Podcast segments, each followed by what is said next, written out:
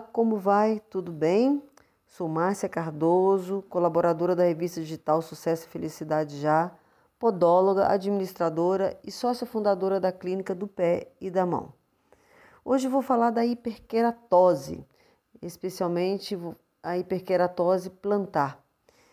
Trata-se de um espessamento da camada mais superficial da epiderme, designada por camada córnea.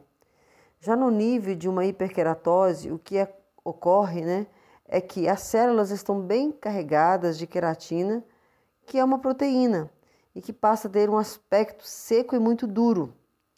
Podemos dizer que a hiperqueratose é um fenômeno fisiológico adaptável visando reforçar a resistência da epiderme através da produção acelerada de células fortemente queratinizadas.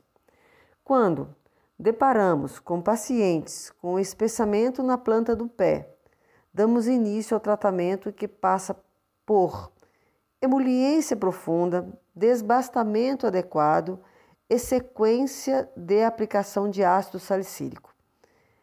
E também é, fazemos as indicações de produtos adequados ao tratamento, como por exemplo cremes com ureia. Outro fator importante está na mudança de hábito. Um deles, por exemplo, é deixar de andar descalço. A hiperqueratose plantar pode ser confundida por ressecamento e calosidade. É muito comum.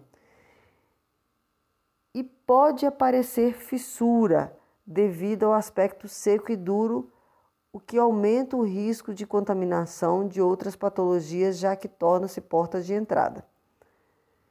Bem, posteriormente falaremos de alguns fatores que podem desencadear ou favorecer uma sensibilidade excessiva.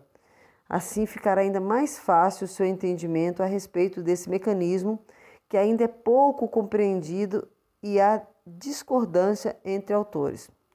Se você se identifica com essa patologia, procure o quanto antes profissionais especializados.